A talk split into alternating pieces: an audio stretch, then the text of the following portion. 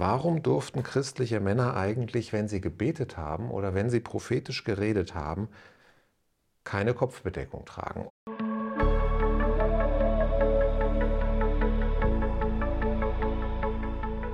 Mein heutiges Thema handelt von der Frage, warum durften christliche Männer beim Beten keine Kopfbedeckung tragen? Und es geht um eine Aussage in 1. Korinther 11, der Mann freilich soll das Haupt nicht verhüllen.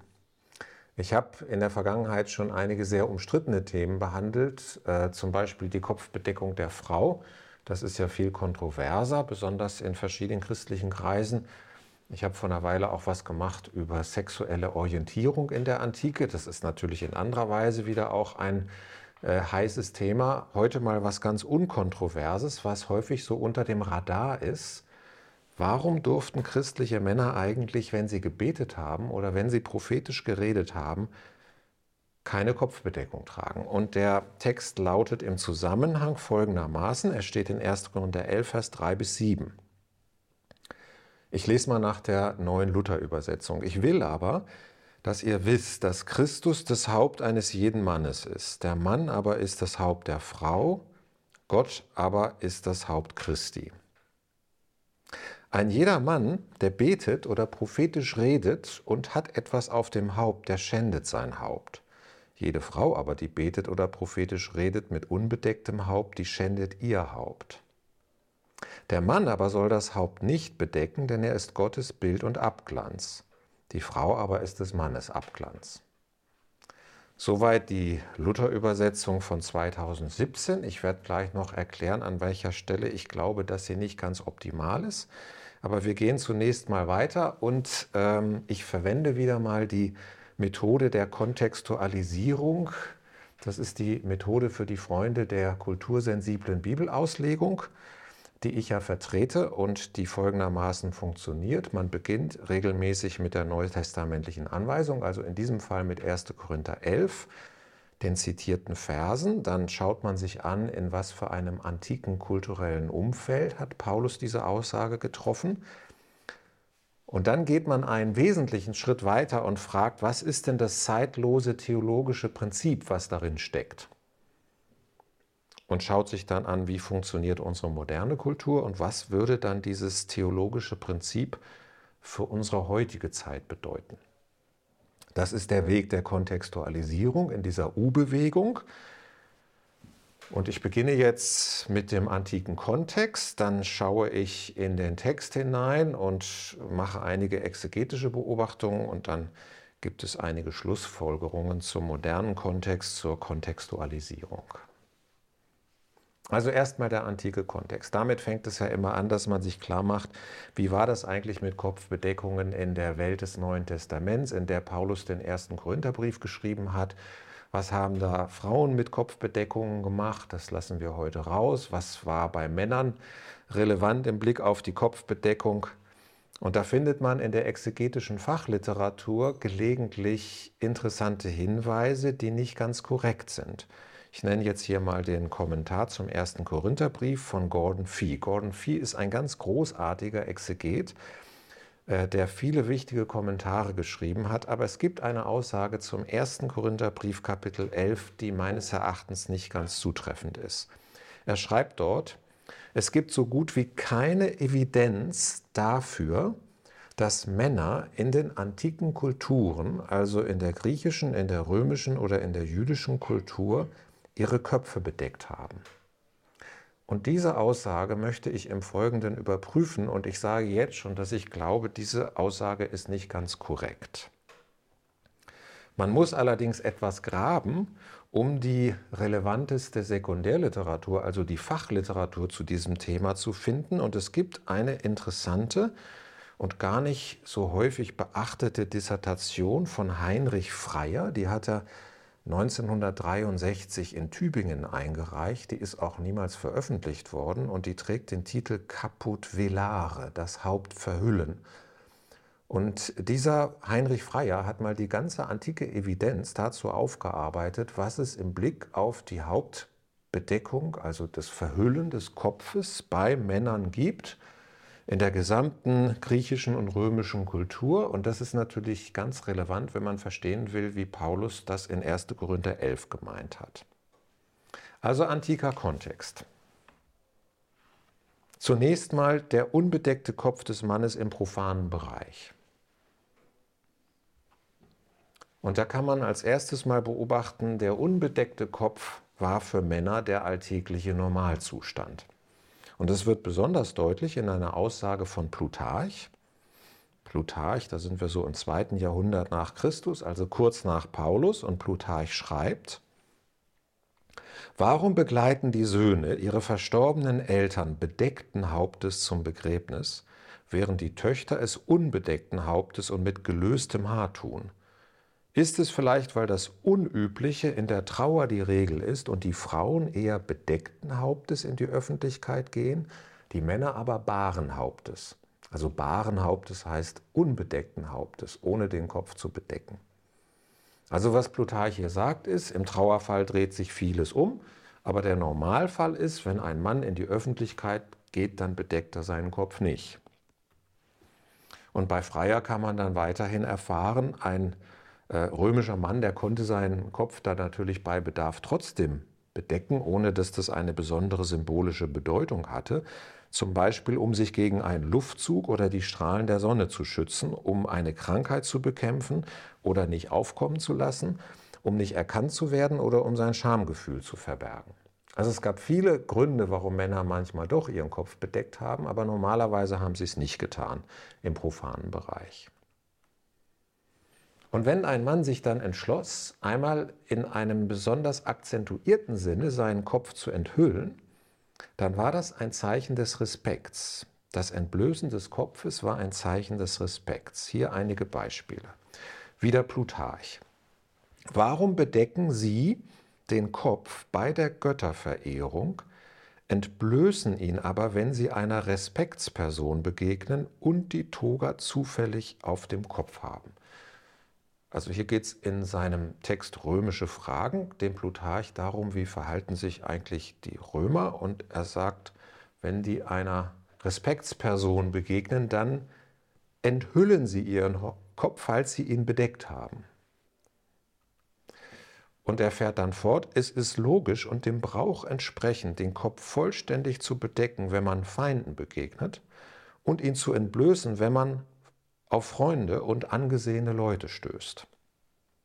Sie entblößen nämlich ihr Haupt vor Leuten, die mehr Macht haben als sie.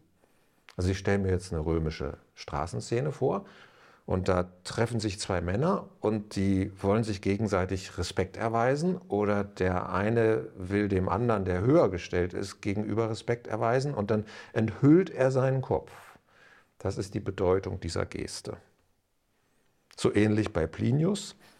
Unsere Vorfahren befahlen den Kopf beim Anblick hoher Staatsbeamten nicht um der Ehrerbietung willen zu entblößen, sondern, wie Varro berichtet, der Gesundheit wegen, weil der Kopf durch diese Gewohnheit kräftiger werde.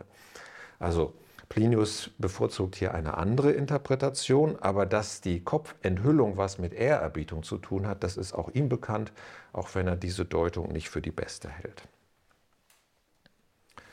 Jetzt kann man das noch ein bisschen mehr einordnen und sagen, es gab natürlich noch ähnliche Gesten, ähnliche Symbolhandlungen, die mit der Kopfenthüllung verwandt sind und vergleichbar sind. Und dazu gehört das äh, Aufstehen oder auch das Absteigen vom Pferd.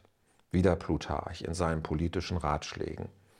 Dennoch hob Sulla wieder den Pompeius von seiner Jugend an, stand sogar vor ihm auf, wenn er auf ihn zukam, und entblößte das Haupt. Also hier zwei parallele Gesten. Man steht auf, also das kennen wir in unserer eigenen Kultur, Zeichen des Respekts.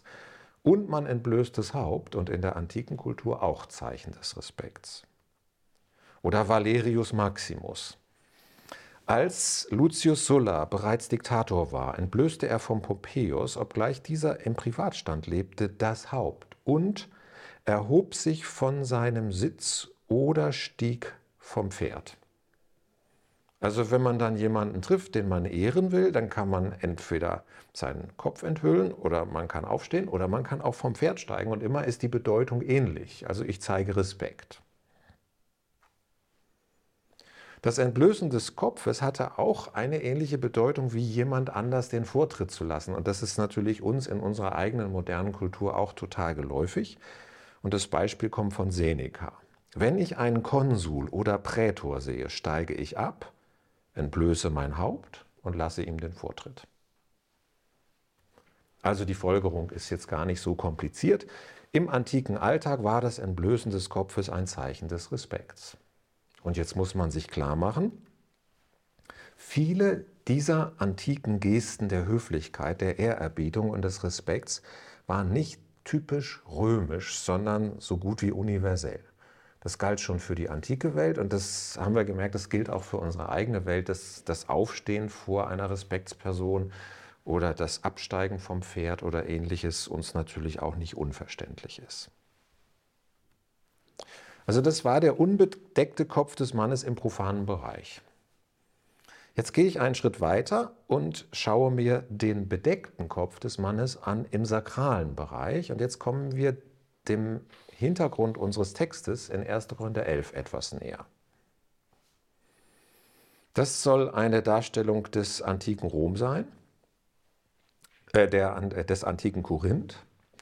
Und Wichtig ist jetzt, sich klarzumachen, dass in neutestamentlicher Zeit die antike Stadt Korinth eine römische Kolonie war. Seit 44 vor Christus. Julius Caesar hat sie dazu gemacht. Und über römische Kolonien muss man wissen, dass in ihnen auch eine bestimmte Kultur herrschte. Und das hat Aulus Gellius in seinen attischen Nächten so erklärt. Er sagt, römische Kolonien sind an alle Rechte und Einrichtungen des römischen Volkes gebunden.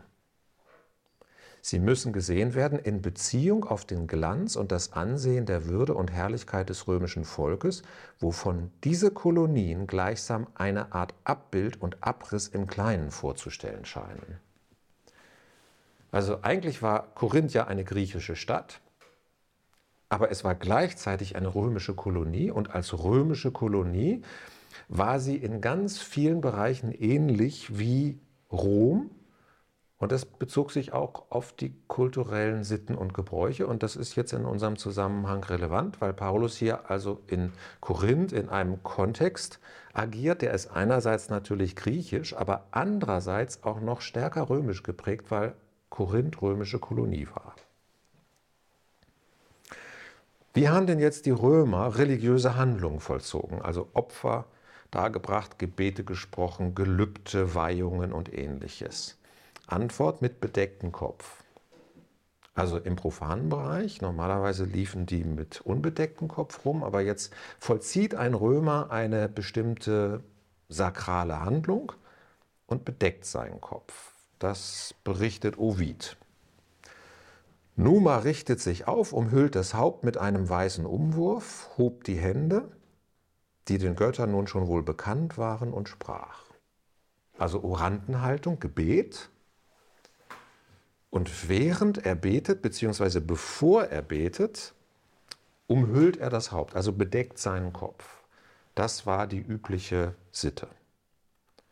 Das finden wir auch bei Josephus, einem jüdischen Autor, erstes Jahrhundert nach Christus in seinem jüdischen Krieg. Er berichtet da, wie nach, dem, nach der Eroberung Jerusalems der Triumphzug in Rom gehalten wird. Und dann schreibt Josephus, da trat dann allseits eine tiefe Stille ein und Vespasian erhob sich, verhüllte sich mit dem Überwurf seines Gewandes das Haupt fast ganz und verrichtete die vorgeschriebenen Gebete. Ebenso betete auch Titus. Also wie beten diese Feldherren und dann römischen Kaiser?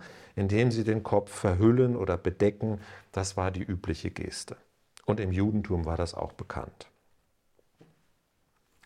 Man kann sich das auch äh, anhand von antiken Statuen klar machen. Ich zeige jetzt hier einen Laien, also das könnte jetzt ein Magistrat sein oder ein Familienoberhaupt oder so, jedenfalls ein Römer, der betet und der zieht dann bei religiösen Handlungen in der Regel den oberen Rand der Toga. Also wenn jetzt mein Jackett meine Toga wäre, dann würde ich das so von hinten über den Hinterkopf ziehen. Und das würde ausreichen, damit ich dann einen bedeckten Kopf habe. Und das ist hier zu sehen bei Kaiser Augustus.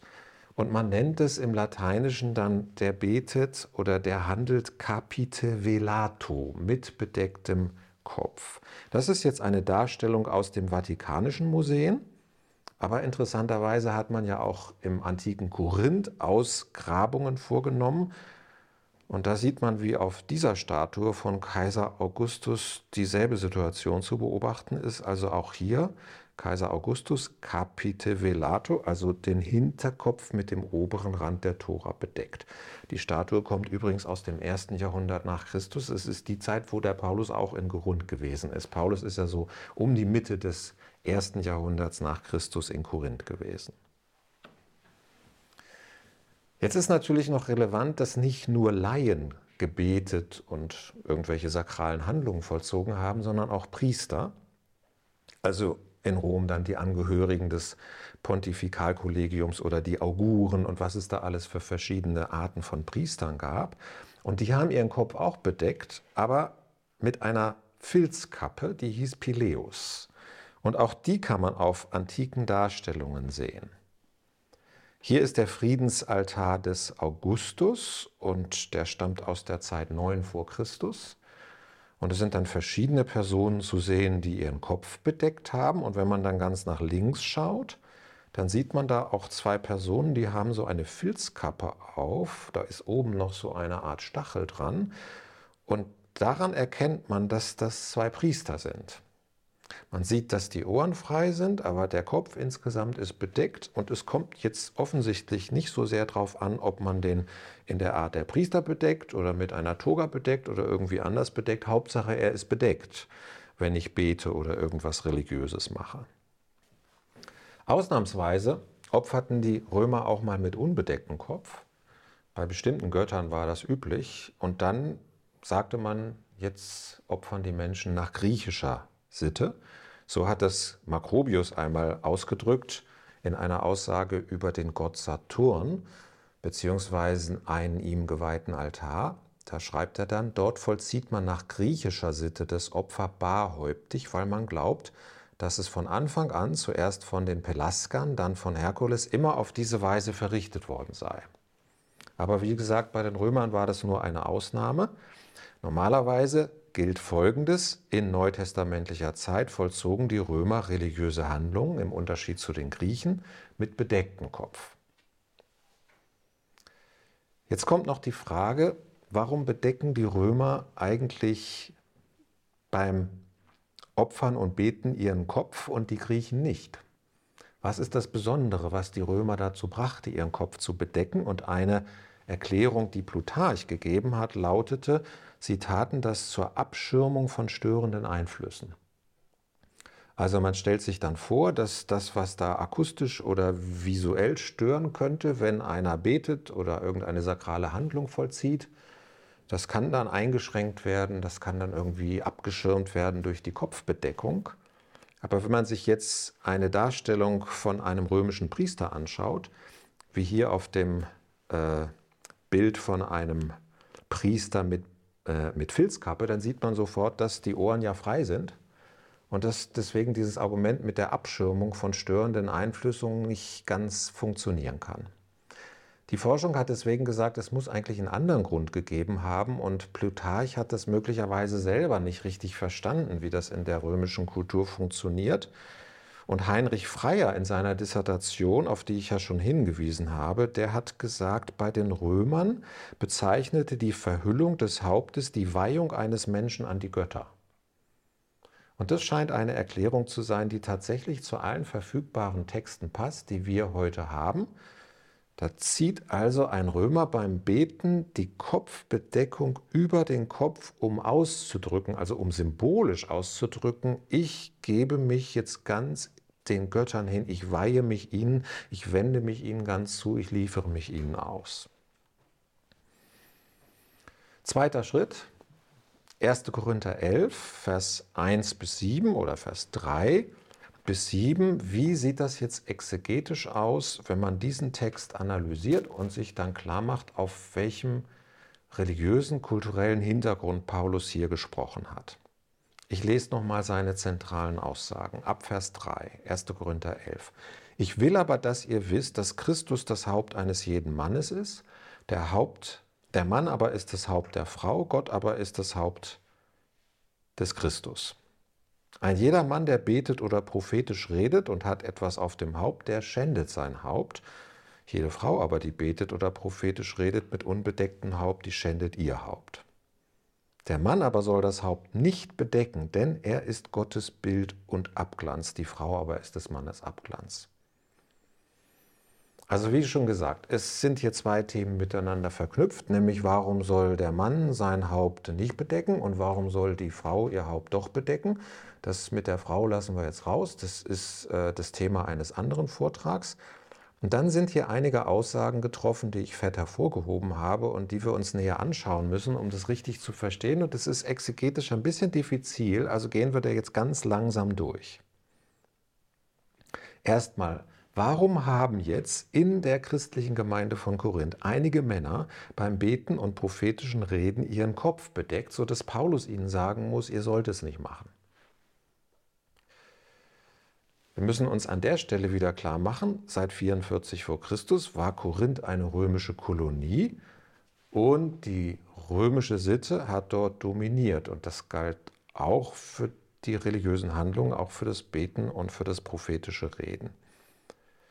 Und meine Erklärung lautet, einige männliche Gemeindeglieder dürften beim Beten und Weissagen ganz selbstverständlich die römische Sitte befolgt haben und haben deswegen ihren Kopf bedeckt, weil sie gedacht haben, so macht man das halt. So sind wir das gewöhnt, so machen wir das auch, nachdem wir Christen geworden sind, in einem christlichen Gottesdienst.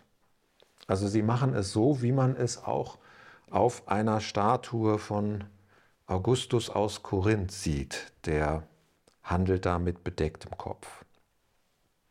Jetzt ist die nächste Frage, warum hat Paulus von männlichen Gemeindegliedern verlangt, dass sie ihren Kopf unbedeckt ließen? Also dass sie das nicht so römisch machen.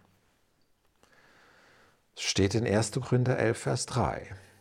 Ich will aber, dass ihr wisst, dass der Christus das Haupt, im Griechischen steht da Kephale, das Haupt eines jeden Mannes ist, das Haupt der Frau aber der Mann, das Christushaupt aber Gott. Also diese dreifache Hierarchie. Ähm, Gott ist dem Christus übergeordnet, der Christus ist dem Mann übergeordnet und gesellschaftlich ist dann auch nochmal der Mann der Frau übergeordnet. Und Kephale wird hier eindeutig bildlich verwendet, figurativ. Und die Ausdrucksweise im griechischen Alten Testament, also in der Septuaginta, die äh, klärt die Sache hier an dieser Stelle auch, denn ein äh, Haupt in diesem hier gemeinten Sinne ist ein Herrscher oder Führer anderer Menschen bzw. einer Gemeinschaft. Man kann sich das jetzt so hierarchisch ganz einfach aufzeichnen, indem man sagt, was Paulus hier ausdrücken will, ist einfach, Christus ist dem Mann übergeordnet. Und das muss der Mann in der Art und Weise, wie er sich Christus gegenüber verhält, auch ausdrücken durch seine Kleidung, also wie er symbolisch agiert.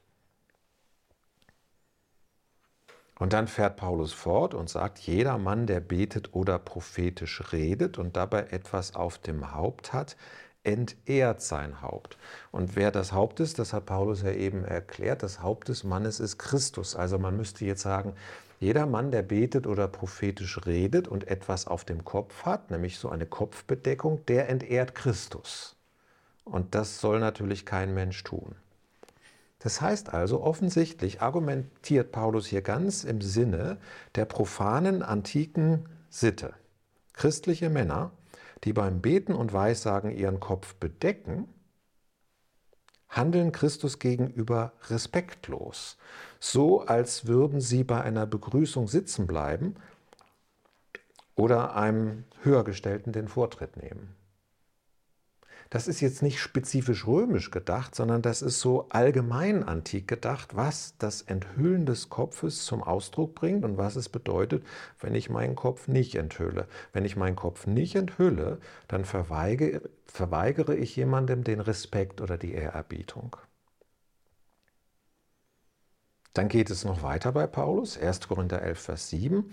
Und jetzt kommt eine etwas rätselhafte Ausdrucksweise, über die ich länger nachdenken musste. Also, der Mann freilich soll sich das Haupt nicht verhüllen, weil er Gottes Bild und Doxa ist. Ich lasse jetzt erstmal das griechische Wort da stehen, doxa, denn das ist hier das Umstrittene und darüber muss man sich dann auch etwas Gedanken machen, wenn man die verschiedenen Übersetzungen dieser Stelle liest. Was bedeutet doxa?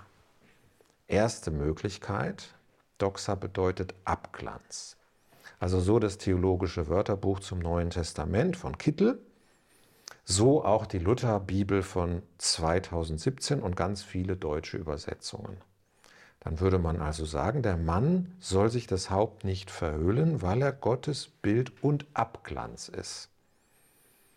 Ich glaube nicht, dass das die bestmögliche Übersetzung ist, denn diese Wortbedeutung ist sonst außerhalb von 1. Korinther 11, Vers 7 nicht belegt. Also man hat die speziell für diese Stelle gewählt, um hier einen Sinn zu erzeugen, der irgendwie zu funktionieren scheint. Wenn man in die Wörterbücher hineinschaut und sich fragt, was ist denn so die normale Übersetzung für Doxa, dann lautet die Antwort Ehre. So hat es zum Beispiel Joseph Fitzmyer in seinem ganz hervorragenden Korinther-Kommentar übersetzt. Und interessanterweise war das auch die Übersetzung der alten Lutherbibel von 1912. Und ehrlich gesagt, also ich will nicht altmodisch sein, aber ich glaube, dass die alte Lutherbibel an dieser Stelle besser war. Und aus folgenden Gründen. Diese Wortbedeutung ist ganz häufig belegt. Ehre. Das ist ganz geläufig, da muss man nicht irgendwas Besonderes konstruieren. Zweitens, das passt zum literarischen Kontext.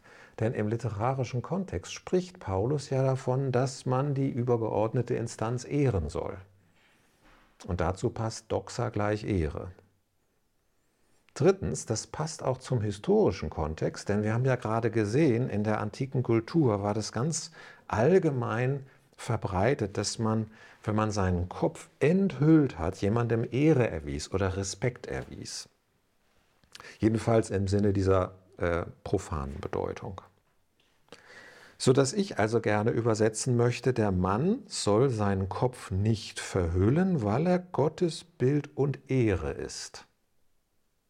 So hat zum Beispiel die Schlachterbibel diese Stelle übersetzt. Aber sie befindet sich ja in der Minderheit, also zusammen mit Luther 1912 und so viele andere gibt es nicht. Aber was um alles in der Welt soll das bedeuten, wenn ich jetzt sage, der Mann ist Gottes Ehre?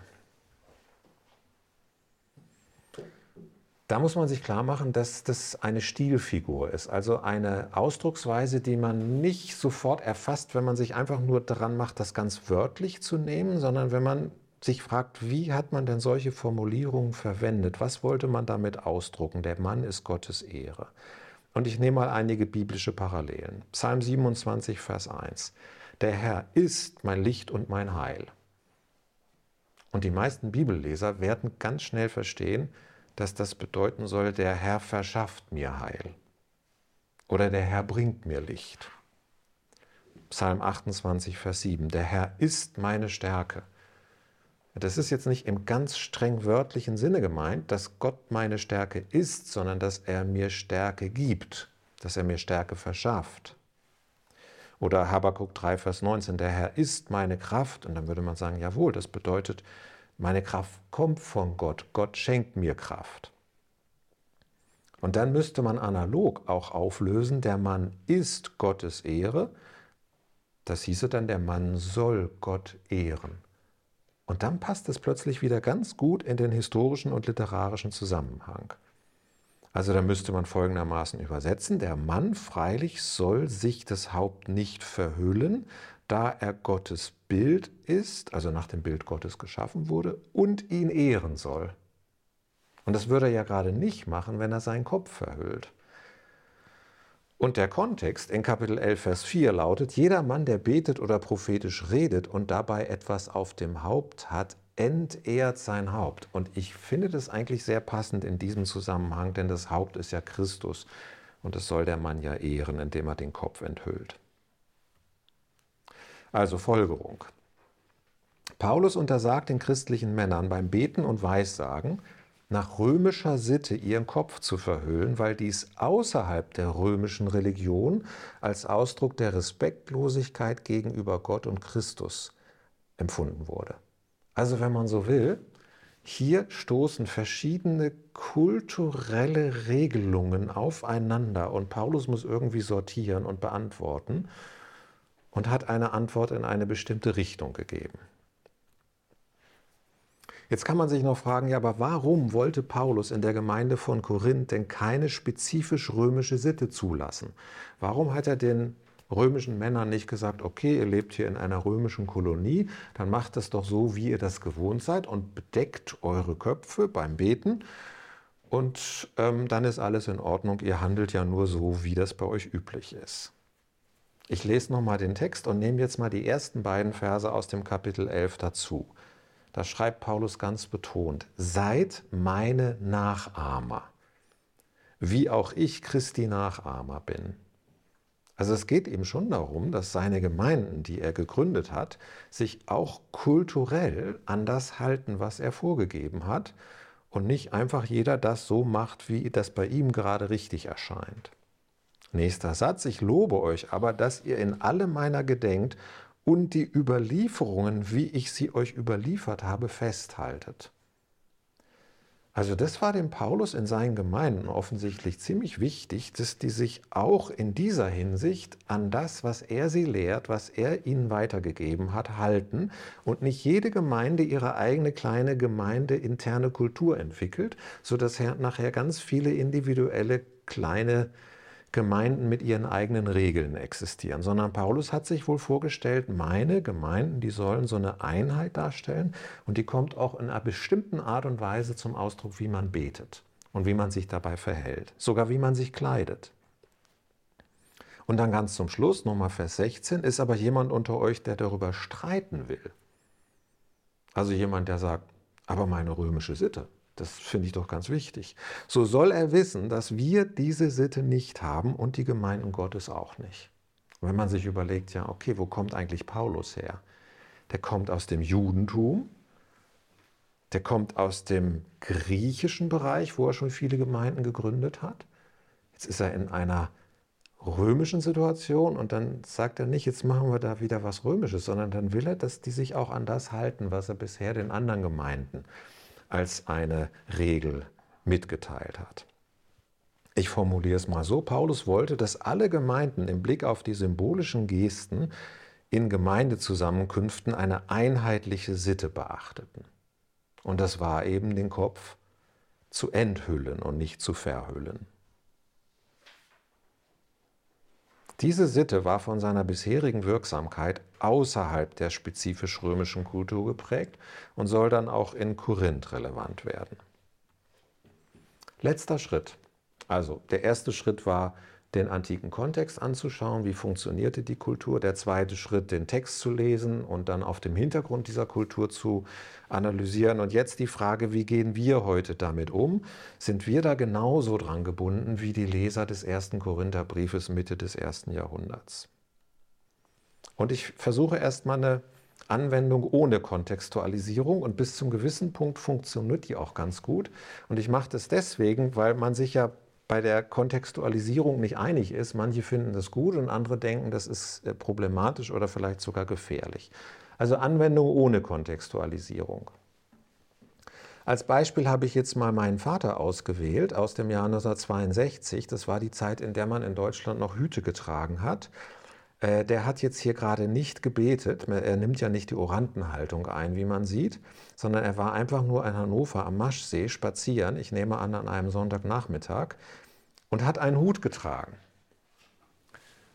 Und das Huttragen damals, ich kann mich noch in meiner Kindheit daran erinnern, wie das war, wenn man dann einen Kollegen traf oder vielleicht sogar einen fortgesetzt, dann hat man eben den Hut gezogen.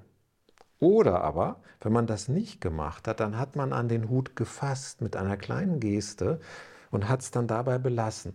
Aber es war immer ein Ausdruck des Respekts, ein Gruß, eine Höflichkeit und irgendwann ist das dann aus der Mode gekommen, weil man keine Hüte mehr getragen hat. Also man sieht mal wieder, es ist so ähnlich wie beim äh, weiblichen Kopftuch, diese kulturellen Regeln, die haben eine unglaubliche Verweildauer, die sind so langlebig und es ist noch nicht so lange her, dass das mit dem Hütetragen und diesen äh, ganzen Gesten aus der Mode gekommen ist. Wenn man sich mal überlegt, wie lange und wann das eigentlich in der deutschen Kultur bei uns relevant gewesen ist, dann sieht man das an so Büchern über Verhaltensregeln und korrekte Umgangsformen.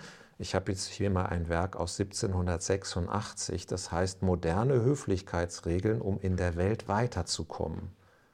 Also wenn man weiterkommen will, dann muss man sich halt einfach gut verhalten und Leute nicht brüskieren. Äh, die zweite Auflage ist das hier schon. Wir sind also da voll im 18. Jahrhundert und wenn man das dann durchliest, dann steht da ganz genau drin, wann man wie mit welcher Kopfbedeckung umgehen soll.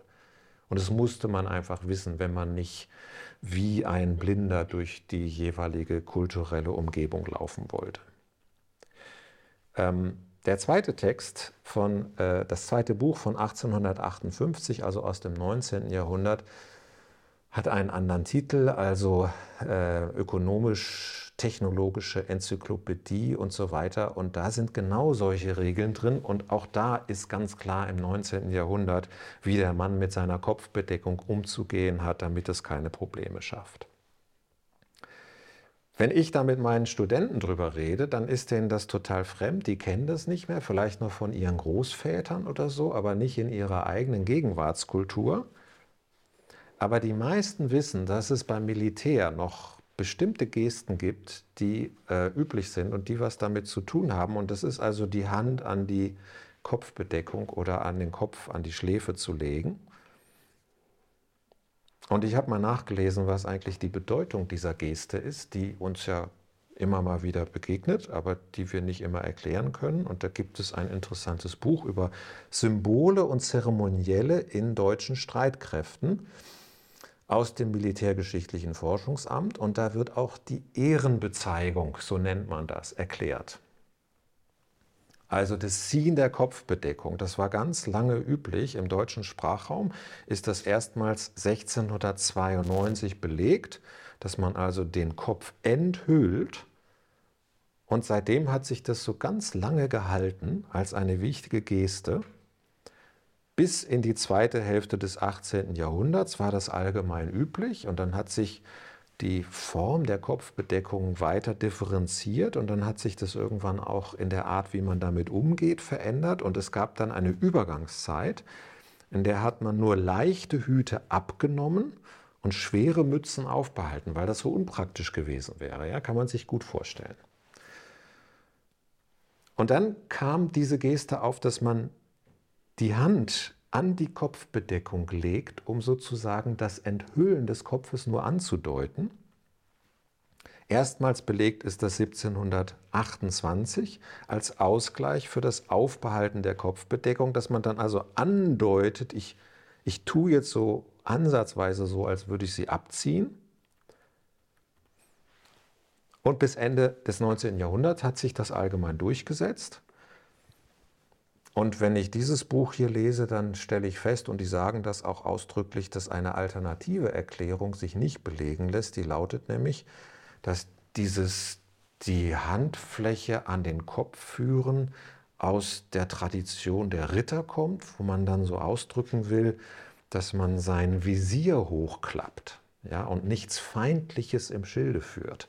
Das habe ich auch schon öfter gehört und gelesen, diese Erklärung, aber diese Leute sagen, das lässt sich in keiner Weise historisch fundieren, das ist wahrscheinlich nicht die richtige Deutung. Äh, Tagesschau oder äh, überhaupt Nachrichten, äh, Schauer, die würden dann sagen, uns begegnet sowas aber dann am ehesten beim großen Zapfenstreich in Berlin, wenn es heißt Helm ab zum Gebet. Und das ist immer noch dieselbe kulturelle Wurzel, aus der sowas wächst wenn dann die Soldaten also ihren Helm abnehmen, weil ein Gebet gesprochen wird und man würde sagen, hey, das ist super, ihr haltet euch direkt an 1. Korinther 11, auch wenn sich jetzt vielleicht nicht jeder Einzelne dessen immer total bewusst ist. Und dann kommt noch ein anderer Bereich ins Spiel, den alle Israel-Reisenden kennengelernt haben und den man genauso beobachten kann in vor allem südlichen Ländern Europas, wenn man eine Kirche betritt. Das ist jetzt hier die Kirche aller Nationen äh, am unteren Rand des Ölbergs in Jerusalem. Wunderbare Kirche. Und wenn man da reinläuft, dann kriegt man auf einem Schild mitgeteilt, dass man bitte sein Hut abnehmen soll. Und das gilt nicht für die Frauen. Die dürfen machen, was sie wollen in diesem Bereich, aber die Männer müssen ihren Kopf unbedeckt haben, wenn sie in dieser Kirche sind. Und es ist genauso, wenn man an die St. Anna-Kirche kommt ähm, bei Bethesda in Jerusalem.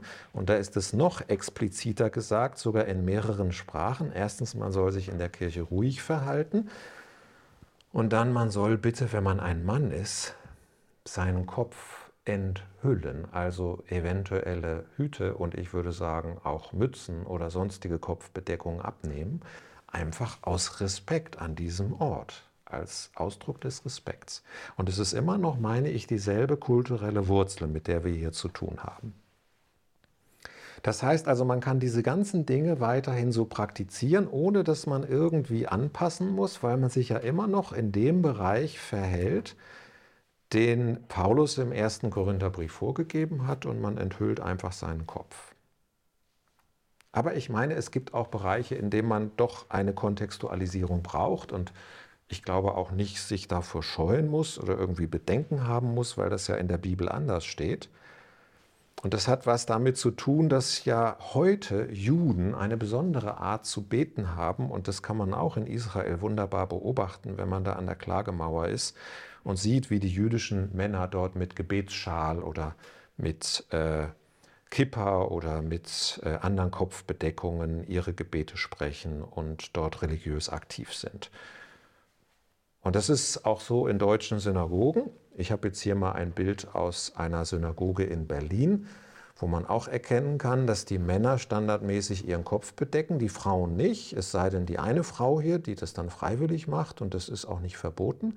Aber die Männer sollen halt, wenn sie dann solche religiösen Handlungen vollziehen, ihren Kopf bedecken und das wird auch ganz normal gemacht. Und die Frage stellt sich dann, was mache ich jetzt als Mann, wenn ich zum Beispiel mal die Klagemauer besuchen will und jeder Israel-Reisende weiß, entweder habe ich selber eine Kopfbedeckung dabei oder ich nehme mir da so eine kleine Kipper und dann setze ich die auf und dann mache ich das, obwohl es im ersten Korintherbrief anders steht, aber ich respektiere einfach die Kultur, die da existiert und ich habe auch keine Sorge, dass das irgendwie gefährlich oder irgendwie äh, unchristlich sein könnte, sondern ganz selbstverständlich gehen, glaube ich, 90 Prozent aller Touristen dann tatsächlich da an die Klagemauer und wenn sie Männer sind, bedecken sie ihren Kopf. Und damit komme ich zum Schluss und fasse das mal zusammen, was mein Ergebnis ist. Dass Männer ihr Oberhaupt Christus ehren sollen, das ähm, sollen sie symbolisch dadurch zeigen, dass sie beim Beten und Weissagen ihren Kopf enthüllen also ihren Kopf nicht bedecken. Das ist die Aussage, die Paulus in 1. Korinther 11 trifft. Das Prinzip, das ich ja bei der Kontextualisierung immer suche, lautet meines Erachtens, Männer sollen Christus durch die kulturell üblichen Symbolhandlungen Ehre erweisen. Also Ehre erweisen dadurch, dass sie sich an das halten, was in der jeweiligen Kultur gerade gilt. Und wenn ich jetzt in meiner modernen Kultur schaue, und ich habe ja eben ein paar Beispiele gezeigt, dann stelle ich fest, da gibt es verschiedene kulturelle Regeln. Und meine Schlussfolgerung lautet, dass Männer ihr Haupt Christus ehren, sollen sie in manchen Kontexten dadurch zeigen, dass sie beim Beten ihren Kopf enthüllen und in anderen Kontexten dadurch, dass sie ihren Kopf bedecken. Je nachdem, wie man halt die Ehre auf die richtige Art und Weise erweist, wie man seinen Respekt ausdrückt. Das ist Kontextualisierung in diesem Fall. Glücklicherweise ist das Thema nicht so umstritten wie das mit der Kopfbedeckung der Frau, aber ich glaube, man kann daran ganz gut erkennen, wie Kontextualisierung funktioniert, wenn es einmal ein weniger heikles Thema ist. Vielen Dank für euer Interesse für diesen Vortrag. Falls euch das gefallen hat, dann könnt ihr natürlich den Kanal Glauben, Denken abonnieren. Ihr könnt ihn auch liken und wir freuen uns, wenn ihr das weiterempfehlt und das weiter verbreitet. Vielen Dank.